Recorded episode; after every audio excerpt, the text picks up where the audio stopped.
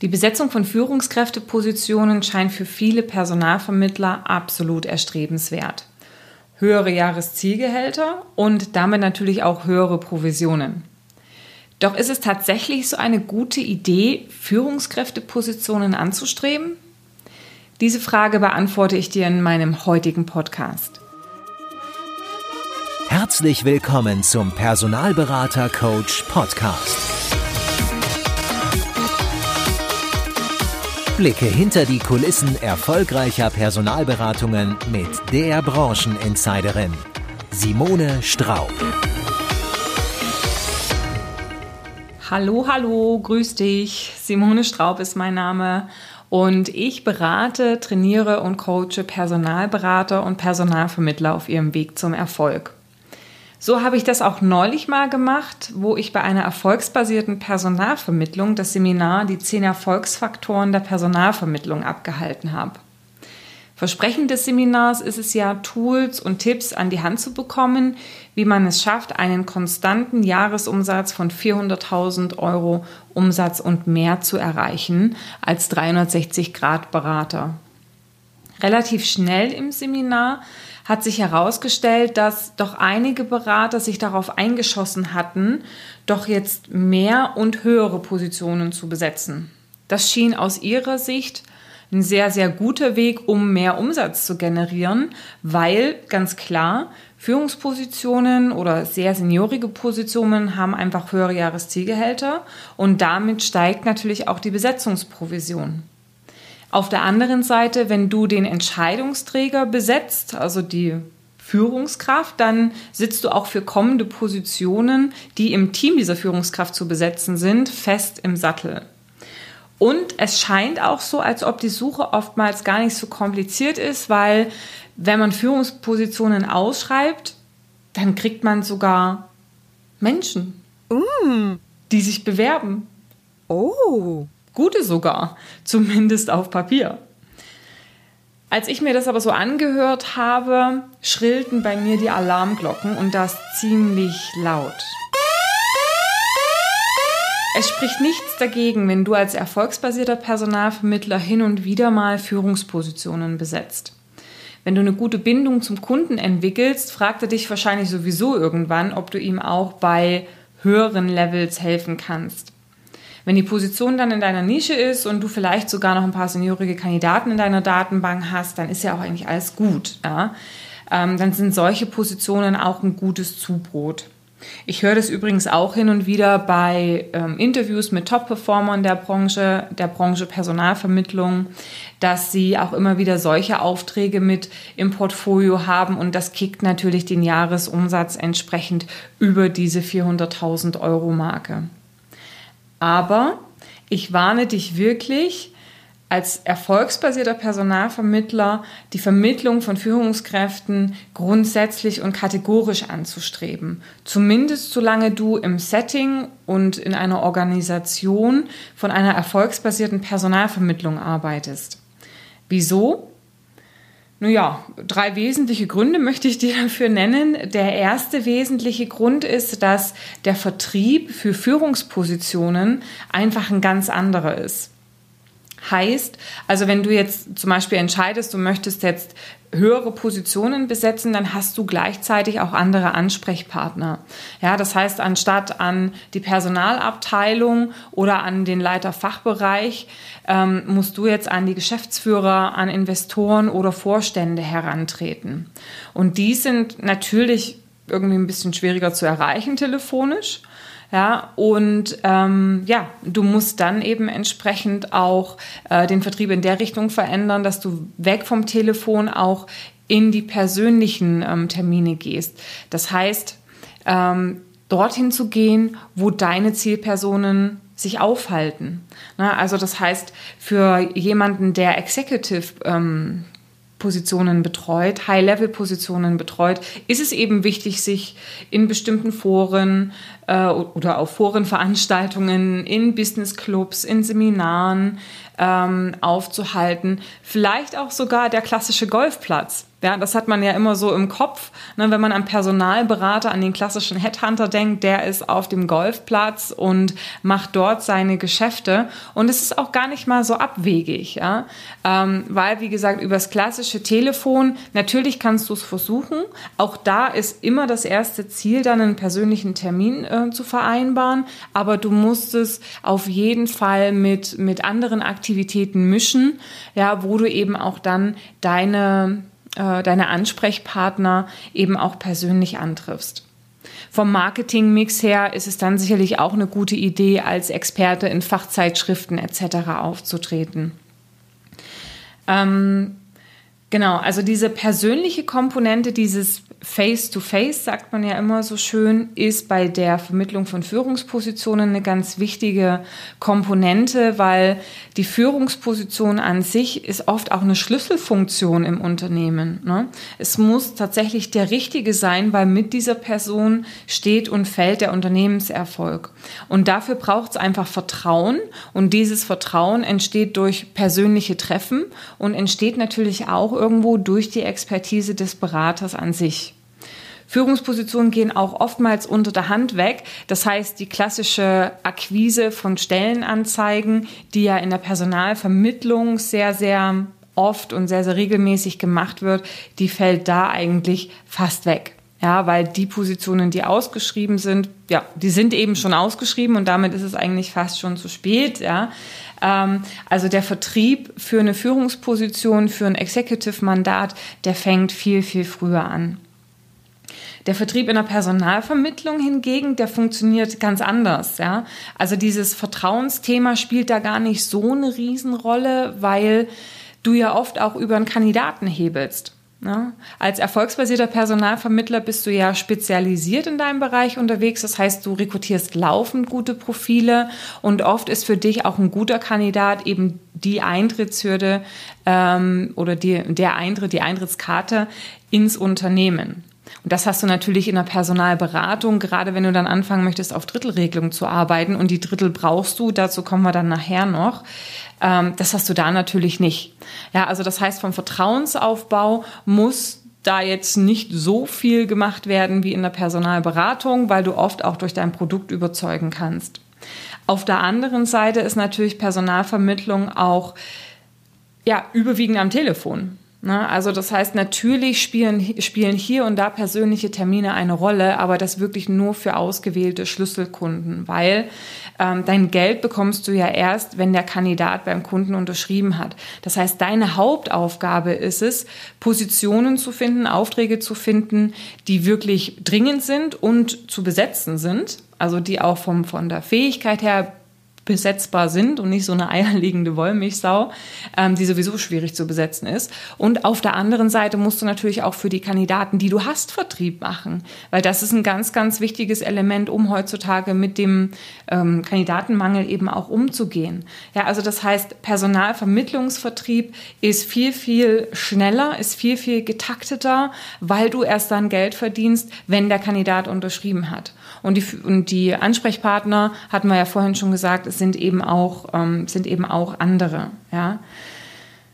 Ähm, also wenn du sagst, okay, ja, diese ganzen Low-Level-Positionen, ich als erfolgsbasierter Personalvermittler, das möchte ich nicht mehr, ich möchte jetzt mehr in die höheren Positionen, dann behalte natürlich im Kopf, dass zum einen der Vertrieb einfach ein anderer ist. Ja.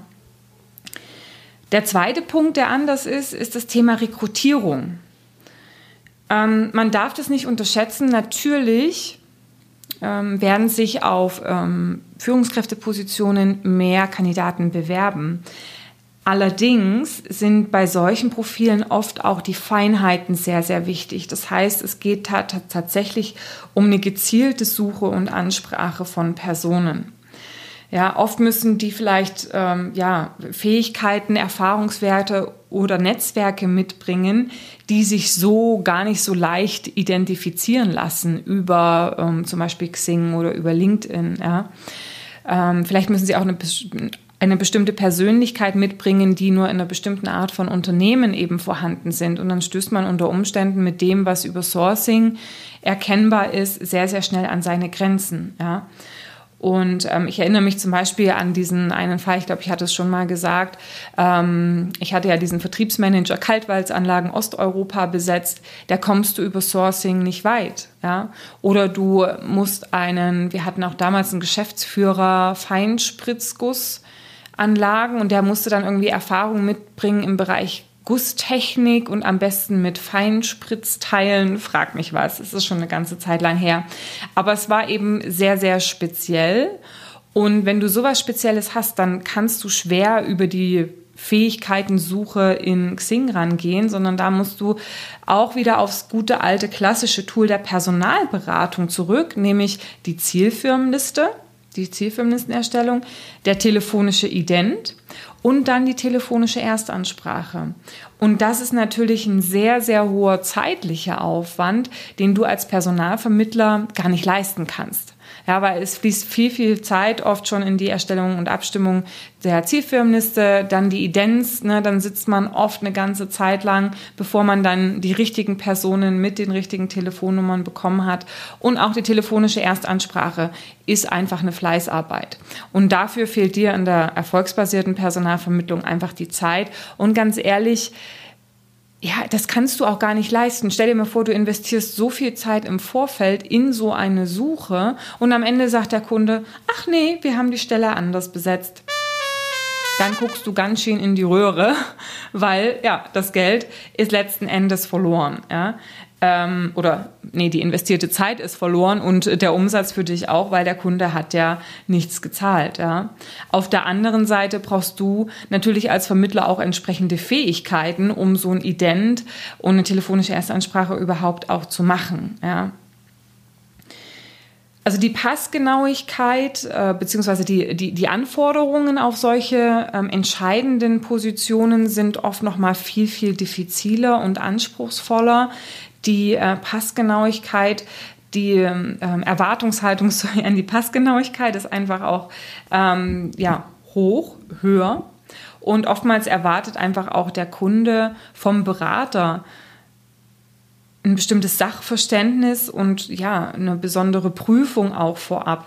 Also da ist natürlich zum einen hilft da die Lebens- und Berufserfahrung vom, vom Personalberater, vielleicht wenn er sogar in der Branche auch sehr, sehr lange Zeit gearbeitet hat. Und zum anderen, das muss man ganz klar betrachten, ist natürlich auch die Selektion ähm, extrem wichtig. Ne?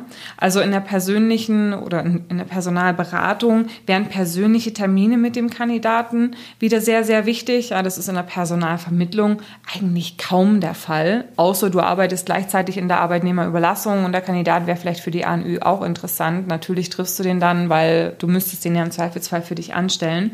Aber in der Personalvermittlung persönliche Termine mit dem Kandidaten sind Luxus. Ja, ähm, da spielt sich eigentlich diese diese Eignungsprüfung in einem 45-minütigen Telefonat ab. Der Kunde kriegt dann einen One-Pager mit einem Lebenslauf dran und that's it. Ja, bei der Personalberatung prüft man den Kandidaten viel intensiver, trifft den persönlich, ähm, zieht vielleicht eignungsdiagnostische Tools mit, mit heran und schreibt natürlich auch andere Profile, ja, mit einem ganz ähm, großen oder mit einem höheren ähm, Anteil auch der Beurteilung. Ne? Also die Beurteilung vom Personalberater in dem Zusammenhang spielt auch eine Rolle. Ähm, und also die Zeit, die du in den Kandidaten investierst, ist einfach viel, viel höher. Und ähm, das, obwohl du diesen Kandidaten oft gar nicht mehr mehrfach verwenden kannst. Und das ist ein ganz wichtiger Punkt. Ja?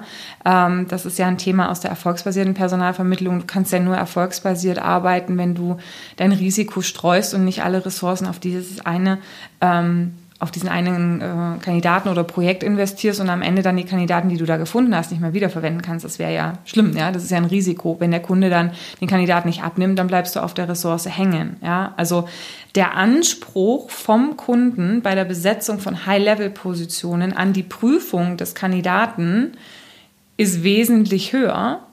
Und das kannst du in einer erfolgsbasierten Personalvermittlung mit deinen Tools, mit deinen Gegebenheiten so gar nicht abbilden. Ja. Nun könntest du ja auf die pfiffige Idee kommen, das kommen tatsächlich auch einige und sagen, ja, dann nehme ich halt für höhere Positionen eine Anzahlung. Ja, das könntest du tatsächlich tun. Der Punkt ist halt nur, mit einer Anzahlung kaufst du dir natürlich auch eine entsprechende Erwartungshaltung von deinem Kunden ein. Ja? Und das Risiko ist natürlich, dass du im Zweifelsfall mehr Ressourcen in das Projekt investierst, als die Anzahlung am Ende wert war, weil man möchte ja liefern. Ja? Ähm, in der klassischen Drittelregelung ist es so, da bekommt natürlich der Personalberater eine Anzahlung, aber da wird auch wöchentlich transparent gemacht, was genau eben auch mit diesem Geld passiert ist. Da laufen Statusreports, die eben dokumentieren schriftlich, wie viele Zielfirmen wurden identifiziert, wie viele Kandidaten in diesen Zielfirmen, wie viele Leute wurden angesprochen, mit welchem Resultat. Ähm, und ja, der Austausch eben mit dem Kunden ist einfach ein ganz anderer. Weißt du übrigens, wie die Hierarchie in der klassischen Personalberatung aussieht? Also die klassische Personalberatung nach Drittelregelung, wenn sie ein paar mehr Leute hat, sieht meistens so aus, dass sie einen Partner hat und der Partner ist für den Vertrieb zuständig. Und dann gibt es unter diesem Partner aufgehangen ein Projektteam, was die Suchen abwickelt. Ne, das ist meistens Consultant oder ein Senior Consultant zusammen mit einem Researcher. Und der Researcher und der Consultant bzw. Senior Consultant haben nichts anderes zu tun, als eben ähm, die Zielfirmenlistenerstellung, den Ident, telefonische Erstansprachen, ähm, die ersten Interviews mit dem Kandidaten. Ähm, manchmal klingt sich der Partner dann in, in das finale Interview, bevor der Kandidat zum Kunden geht, ein. Ja, manchmal macht das auch selber, das ist immer so ein bisschen abhängig, aber will sagen, der Manager bzw. Partner macht ausschließlich vertriebliche Aufgaben und es gibt ein Team, was sich dann den ganzen Tag um die Abwicklung der Projekte kümmert.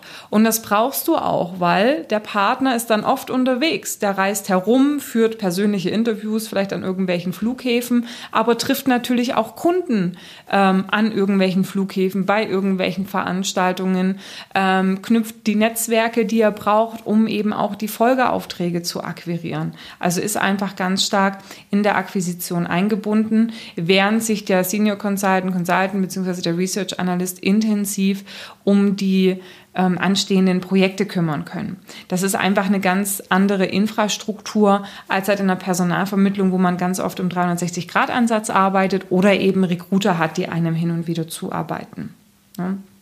Also neben dem Vertrieb ja, ist eben auch die Rekrutierung beziehungsweise auch die Qualifikation, der Interviewprozess zum Kandidaten ein anderer. Im dritten Punkt, weshalb du dir als erfolgsbasierter Personalvermittler wirklich gut überlegen solltest, ob du jetzt wirklich konsequent höhere Positionen vermitteln möchtest, ist die Außenwirkung, die du hast. Was sieht dein Kunde, wenn er auf die Webseite, äh, wenn er auf die Webseite deines Unternehmens geht? Sieht er die klassische Fach- und Führungskräftevermittlung? Wenn er auf die Stellenangebote klickt, welche Stellen sind ausgeschrieben? Wie ist die Bildsprache und das restliche Marketingmaterial? Und wie ist der Name des Unternehmens? Na, also, wenn du bei der Akquise einen neuen Kunden für dich gewinnen willst und dein Auftritt ist nicht schlüssig, dann stehen die Chancen schlechter, dass du den Auftrag bekommst. Na, du hängst sowohl im Außen als auch im Innen komplett zwischen zwei Welten. Ja? Das wäre ja, wenn zum Beispiel, als wenn McDonald's jetzt plötzlich im Sortiment noch ein Bio-Feinschmecker-Menü mit ausgewählten Zutaten anbieten würde.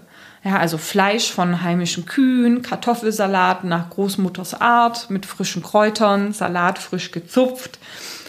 Du merkst, das passt sich irgendwie, das passt sich irgendwie nicht schlüssig ins Konzept ein. Ja? Du würdest das McDonald's einfach nicht abnehmen. Ja? Zumal es für sie jetzt auch nicht so unbedingt einfach möglich wäre, die ganze Infrastruktur von Systemgastronomie und schnelles Essen auf Delikatesse und Feinschmecker eben umzu, ähm, umzuwandeln.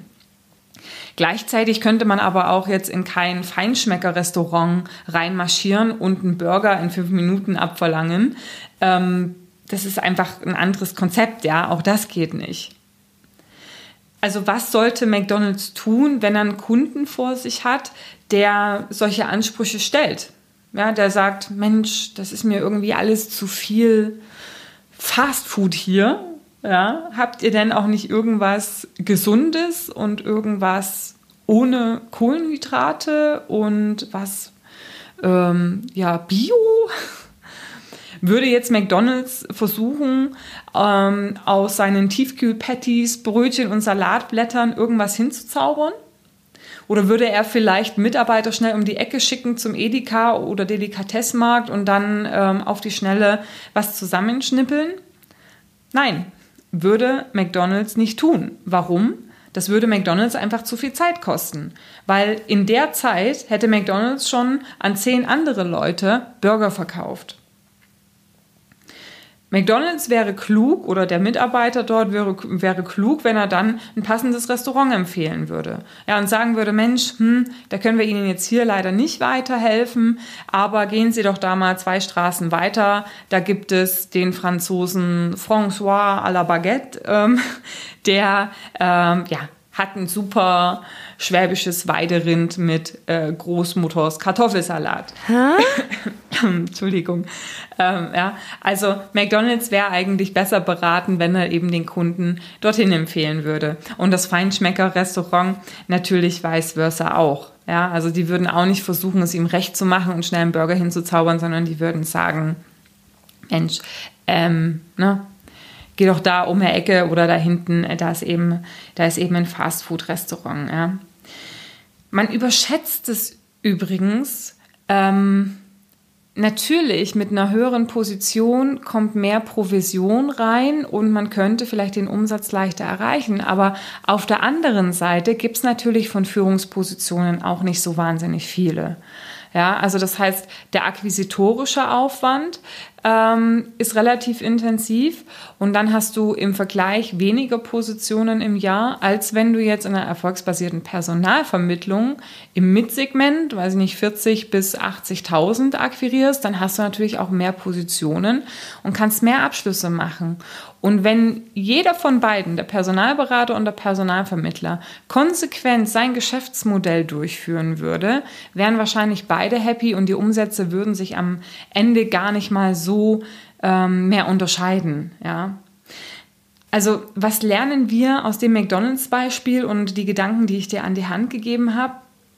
Wenn du bestehende Geschäftsmodelle mischst, also das heißt, McDonald's versucht Feinschmecker zu machen und Feinschmecker versucht ins Fastfood zu gehen, dann lässt du PS auf der Straße. Ja, das bremst dich einfach aus. Und weswegen ich dir sage, Schuster, bleib bei deinen Leisten. Und arbeite doch endlich zusammen. Also ich verstehe das immer nicht. Ähm, Warum verpartnert man sich nicht? Warum ähm, schließen sich nicht Personalberater, die Führungskräftepositionen vermitteln, mit Personalvermittlern zusammen? Und man sucht sich da einfach gute, ähm, ja, gute Verbindungen, gute Partnerschaften. Ja?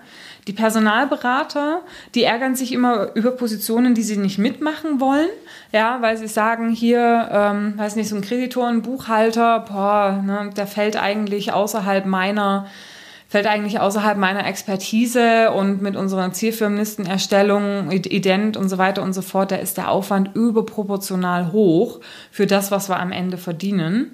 Ja, der Kunde sagt aber dann, naja, lieber Personalberater, du kannst ja jetzt nicht nur die Kirschen rauspicken, ja, du musst auch die Sachen mitmachen, die halt ein bisschen schwieriger zu besetzen sind. So, und dann hat der Personalberater so ein bisschen eine lange Nase, weil er sich sagt, bäh, eigentlich will ich gar nicht, ja. Und auf der anderen Seite der Personalvermittler. Es gibt gute Personalvermittler, die sich auf den Bereich Finanzen zum Beispiel spezialisiert haben, die den ganzen Tag nichts anderes machen als ähm, Kreditoren, Buchhalter, Controller, Debitoren, Buchhalter, Leute eben aus dem Finanzbereich zu vermitteln. Und für die ist es ein leichtes, weil die haben teilweise schon über Jahre ein gutes Netzwerk aufgebaut. Denen kann man dann doch den Auftrag zuspielen, die freuen sich gegebenenfalls drüber und vice versa. Wenn die Personalvermittlung einen höheren Auftrag bekommt, wo sie sagen, Mensch, da ist vielleicht auch der Kunde ein bisschen anspruchsvoller, was das Profil angeht.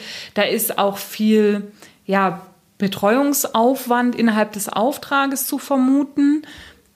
Story äh, an der Seite sozusagen. Ich hatte letztens einen Personalvermittler, der hat eine Führungsposition besetzt, nur der Personalvermittler saß in, äh Quatsch, der Kunde saß in Buxtehude hinter Tupfingen. Ist ein Beispiel, der saß nicht wirklich da, aber er saß halt wirklich mit viel Grün, ja. Und ähm, da musste natürlich auch der Personalvermittler die Kandidaten an die Hand nehmen, dorthin fahren, ein bisschen, ja, den Ort auch schmackhaft machen. Und da war ein höherer Betreuungsaufwand notwendig. Und das ist natürlich für jemanden, der erfolgsbasiert arbeitet, ist das krampfig, weil während du draußen unterwegs bist und da den Kandidaten pamperst, ja, ähm, kannst du schon x ähm, Telefonate machen um bessere Jobs zu finden als die, die du im, im, im Portfolio hast und auch ähm, ja, Aufträge zu bekommen für die Kandidaten, die du gerade im Portfolio hast. Ja? Also auch der Personalvermittler wird nicht immer Juhu schreiben, wenn er eine Führungsposition bekommt oder eine Spezialistenposition. Das heißt, da kann man sich doch eigentlich gegenseitig befruchten. Ja? Ähm, und ähm, ja, der Kunde an sich, dem Kunden ist es am Ende egal. Ja, der Kunde rechnet es einen immer an, wenn man bei einer Expertise entsprechend auf jemand anderen verweist. Ihr bleibt euch selber treu und dem Kunden wird am Ende geholfen. Und das ist ja eigentlich das, was zählt, ja. Ihr verliert deswegen den Kunden nicht, ganz im Gegenteil. Das erhöht eigentlich sein Vertrauen in euch, ja, und in eure Expertise. Also, wenn du dir als erfolgsbasierter Personalvermittler die Frage stellst, ob du aus diversen Gründen jetzt doch mehr in Richtung Führungskräfte gehen möchtest, dann überlegst dir gut. Ja, hier und da ist überhaupt kein Thema, aber je mehr und je häufiger du es machst, umso ja, mehr überlastest du auch deine eigene Infrastruktur und um, umso ineffizienter wirst du. Ja, also denk da an McDonalds und das Feinschmecker ähm, Restaurant. Ja. Die Möglichkeit scheint verlockend, aber es ist eben nicht so einfach, wie man denkt. Und ganz ehrlich, in deiner Mid-Level-Position gibt es viel mehr Positionen. Das heißt, du hast das Potenzial zu viel mehr Abschlüssen, was wiederum die höheren Positionen, die es proportional weniger gibt, ja, ähm, eben auch entsprechend ausgleicht. Überleg dir also lieber, ob du nicht mit einer klassischen Personalberatung zusammenarbeitest, ähm, die eben im Executive-Bereich unterwegs ist, handelt da gegenseitige Provisionsvereinbarungen aus, empfehlt euch und arbeitet eben performant in euren eigenen Strukturen. Auf der anderen Seite in diesem Podcast auch ein Appell an die klassischen Personalberatungen, endlich die oft überhebliche Einstellung gegenüber den Personalvermittlungen aufzugeben. Ja, wenn ich da manchmal lese, wie sie sich ähm, darüber auslassen, dass äh, teilweise eben Studienabgänger oder junge Personen ähm, sich dann am Markt bewegen und sich ähm, ausprobieren, eben in den Mid-Level-Positionen, dann denke ich mir, mein Gott, seid doch froh diese, dieses Segment bearbeitet Positionen, die wollt ihr gar nicht haben. Und wenn ihr in diesen Positionen in Drittelregelung unterwegs seid, dann macht euch Gedanken darüber, dass ihr euch vielleicht wieder in die Gehaltslevel ähm, zurückorientiert, wo die Personalberatung eigentlich angedacht ist. Ja. Ähm, ja, also das der Appell, Personalvermittlung und Personalberatung verbündet euch, weil dann wird es beiden Seiten besser gehen und unseren Kunden auch, ähm, weil die bekommen eine gute Dienstleistung und den Kandidaten auch, weil denen wird nämlich auch entsprechend geholfen. Wenn dir diese Folge gefallen hat und du sie auf iTunes hörst, dann lass mir gerne positive Rezension und eine Bewertung da. Ähm, es wäre natürlich auch toll, wenn du den Podcast an sich weiterempfiehlst, weil je mehr Personen ihn hören, umso bekannter wird er auch und da wäre mir in dem Zusammenhang einfach auch geholfen. Ich danke dir dafür, sage Happy Hunting und bis bald.